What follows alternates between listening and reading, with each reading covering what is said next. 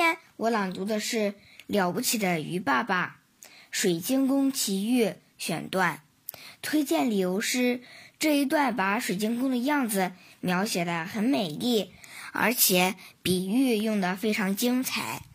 另外还告诉我们，海洋尺不是植物，而是动物。接下来是我分享的片段，在风和日丽的日子里。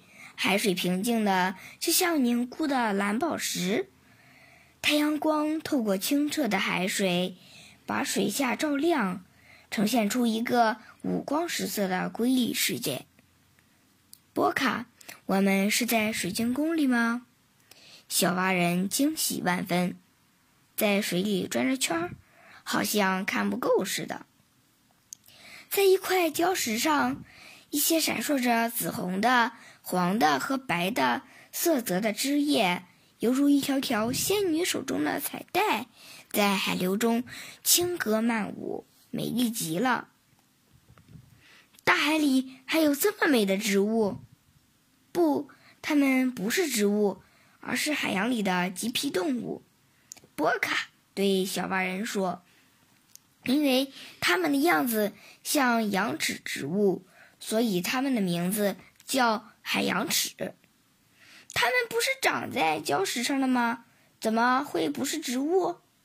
小凡人说着，抓住一根海洋齿一拔，一看，果然没有根。海洋齿是粘附在礁石上的。波卡讲道：“海洋尺一般长有十个腕，腕柔软而有力，它可以上下左右自由摆动。”依靠这股力量游泳，偶到合适的地方，就攀住岩石或海藻，暂时居住下来。小蛙人被这奇特的海中动物吸引住了。波卡，海洋池怎么吃东西呢？海洋池的臂腕中长有纤毛沟，从里面分泌出一种粘液来。将海水中的微小浮生物捉住，然后将它们送到嘴里。